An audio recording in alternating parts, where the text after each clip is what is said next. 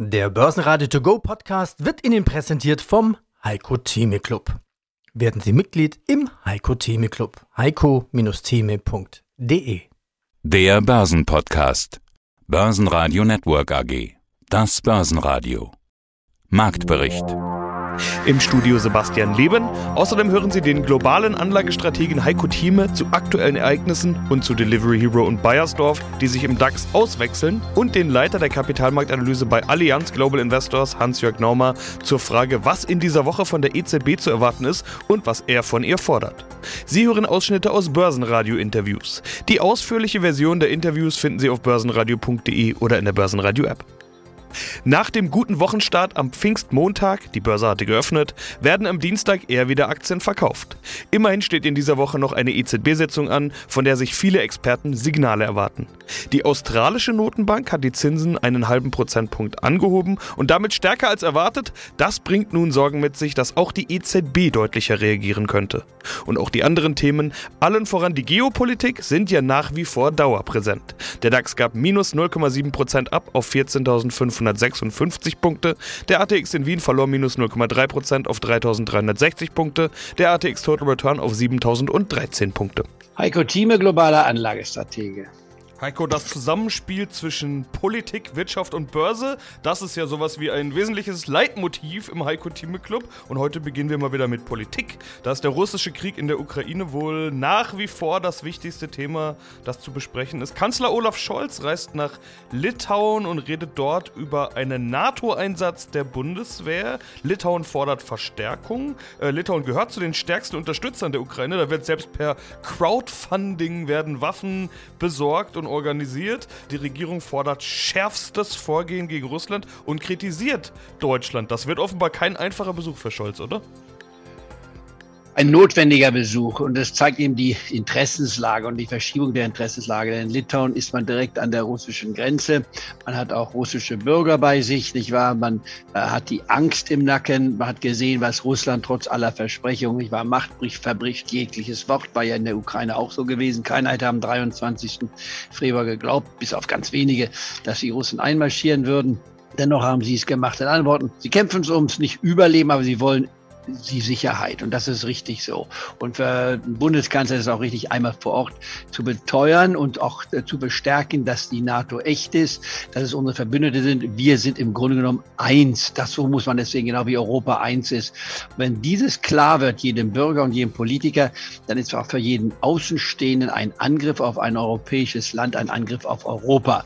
Und Europa insgesamt ist stark, besonders natürlich mit dem Schulterschluss USA und damit für viele fast unangreifbar. In der Ukraine war es eben die Tragik, dass die Ukraine nicht Teil Europas war, also dieses europäischen Bündnis schon, sollte es werden, hat aber auch innere Schwierigkeiten, muss man ganz nüchtern feststellen. Es war Korruption und verschiedene Dinge, die dort mit einer Rolle spielten. Wir haben es ja gesehen in Griechenland, wie teuer sowas werden kann, wenn man einen Zusammenschluss macht. Man muss sich auch an die Usancen immer wieder anschauen und auch sich denen unterordnen.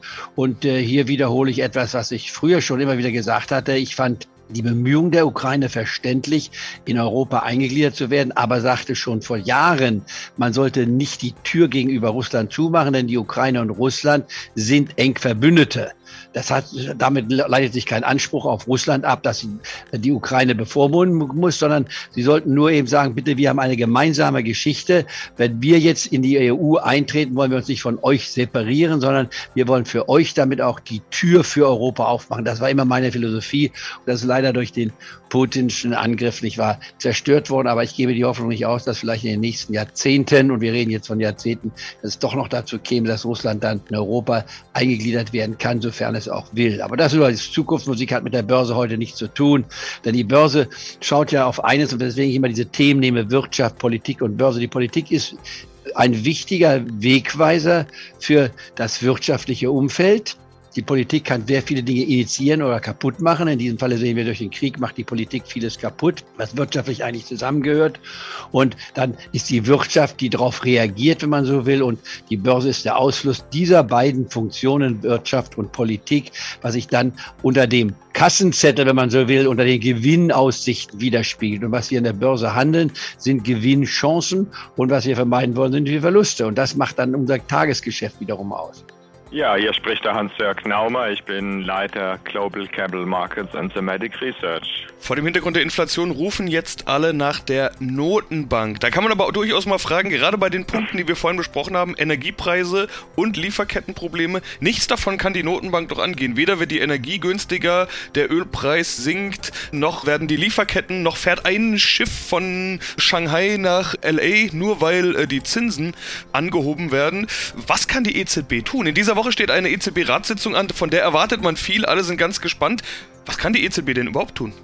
Also zuallererst mal die Inflationserwartungen brechen. Das ist die erste Aufgabe, die eine Zentralbank äh, überhaupt hat. Und wir merken, dass sich die, die Inflationserwartungen geradezu verfestigen. Es ist absehbar, dass wir in eine Lohnpreisspirale reinlaufen, weil jeder sagt, die Inflation wird nicht bekämpft, es wird zu wenig gemacht. Und da ist die EZB zuallererst gefragt, das ist ihre wirkliche Aufgabe. Es ist nicht ihre Aufgabe, durch Negativrenditen Staatshaushalte zu finanzieren, um das mal ganz einfach auf den Punkt zu bringen. Was kann sie tun? Nein, es wird kein Schiff mehr fahren, es wird keine Lieferkette deswegen stabiler, wenn die EZB an den Zinszügeln zieht. Das ist absolut richtig, aber die EZB ist massiv, wie wir so gern sagen, hinter der Kurve, also hinter den Erwartungen des äh, Anleihenmarktes, hinter den Erwartungen auch der, der Konsumenten, der Einkaufsmanager, der gesamten Wirtschaft im Prinzip. Warum? Weil sie die Zügel nicht nur hat schleifen lassen, sondern im Prinzip die Wirtschaft äh, mit Liquidität per Druck betankt hat. Was anderes waren ja die Negativzinsen nicht, äh, die wir hatten. Und da hätte sie längst agieren müssen. Wir wissen, dass wir aus der Pandemie, zumindest aus den, den ersten großen Lockdowns, längst draußen sind. Wir haben massive Fiskalprogramme gesehen, weltweit, in Deutschland, in Europa, die gegengesteuert haben. Wir sehen, dass die Arbeitsmärkte ausgelastet sind, auch in Deutschland erfreulicherweise. Also in so einem Kontext zu sagen, auch nur drüber nachzudenken, dass man bei der Zins Zinsseite nichts macht, sondern so gemütlich schlendernd irgendwelche Pseudodiskussionen führt, ob Inflation jetzt vorübergehend ist oder nicht, da falle ich aus dem Fenster. Also lieber EZB, mach endlich was und mach's schnell. Äh, und wenn ich einen Wunsch frei habe, dann fang bei 50 Basispunkten an und dann geht's weiter. Du musst die Liquidität jetzt zurückskalieren und die Inflationserwartungen müssen jetzt gebrochen werden. Noch länger rumzuquatschen hat keinen Sinn. Gewinner im DAX waren eher defensive Werte wie RWE mit plus 1,9%, Sartorius mit plus 1,1% und Fresenius Medical Care mit plus 1%. Verlierer waren Infineon mit minus 2,2%, HelloFresh mit minus 2,5% und Schlusslicht Zalando mit minus 4,8%. Diese Werte waren am Vortag noch auf der Gewinnerseite.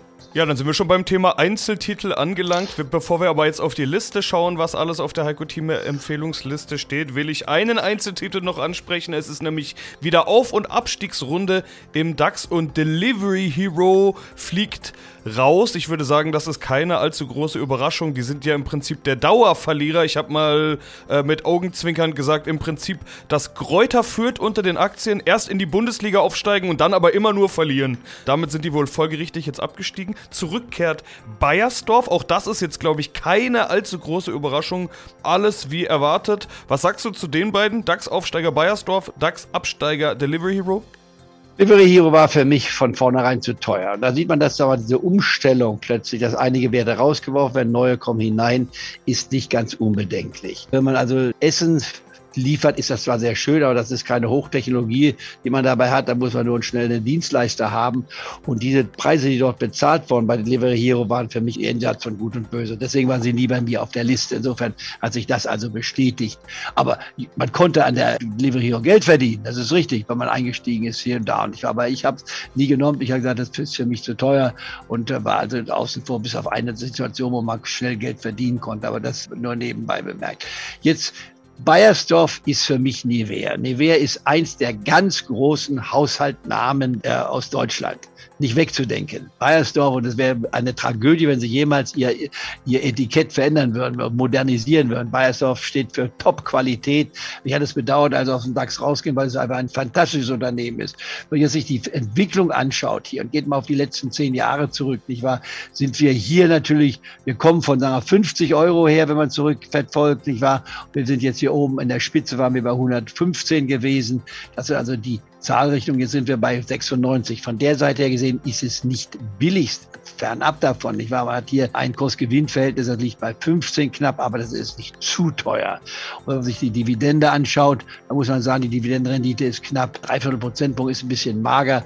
Sie wird bei mir auf jeden Fall auf der Holdingliste stehen. Muss ich dem jetzt nachlaufen? Nein, es gibt dann, sagte ja früher, ich kaufe kein Unternehmen, ich kaufe nur einen Preis. Ich würde hier noch einen günstigeren Preis abwarten. Aber wer zum Beispiel Bayersdorf sagt, ich möchte gerne Bayersdorf haben, weil mir das Produkt gefällt, Drei Prozent kann man beim DAX-Wert haben, der könnte mit einem halben Prozent anfangen und sagen, ganz egal, wo es hingeht, ich kaufe erstmal ein halbes Prozent, damit ich es bei mir im Portfolio mit betrachten kann. Das die Wertpapierkennnummer ist die 5,2 und dann viermal die 0, 5,2, viermal die 0 und bin dabei. Ich würde hier äh, ist es ein Produkt zum Beispiel, wo man sagen kann, kann man hier mit dem Hebel etwas mehr machen. Ein Hebel wäre auch eine Möglichkeit, wenn man es rein markttechnisch mal betrachtet, um das gleich abzuhaken. Sieht man nach unten hin, waren wir hier. Jetzt äh, muss man lange zurückgehen, wenn man unter die 80-Euro-Marke geht. Da kommen wir auf das Jahr zurück. Moment, ich will das mal ausdrücken. Da muss man schon sechs Jahre fast zurückgehen, bevor wir die 80-Euro-Marke unterschreitet.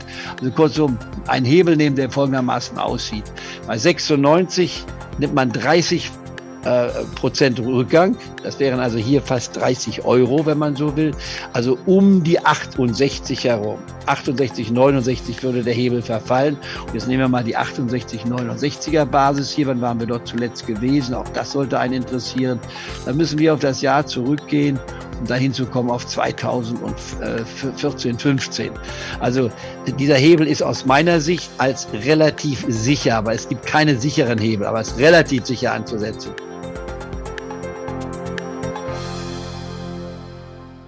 Börsenradio Network AG Marktbericht Der Börsenradio To Go Podcast wurde Ihnen präsentiert vom Heiko Theme Club. Werden Sie Mitglied im Heiko Theme Club. heiko-theme.de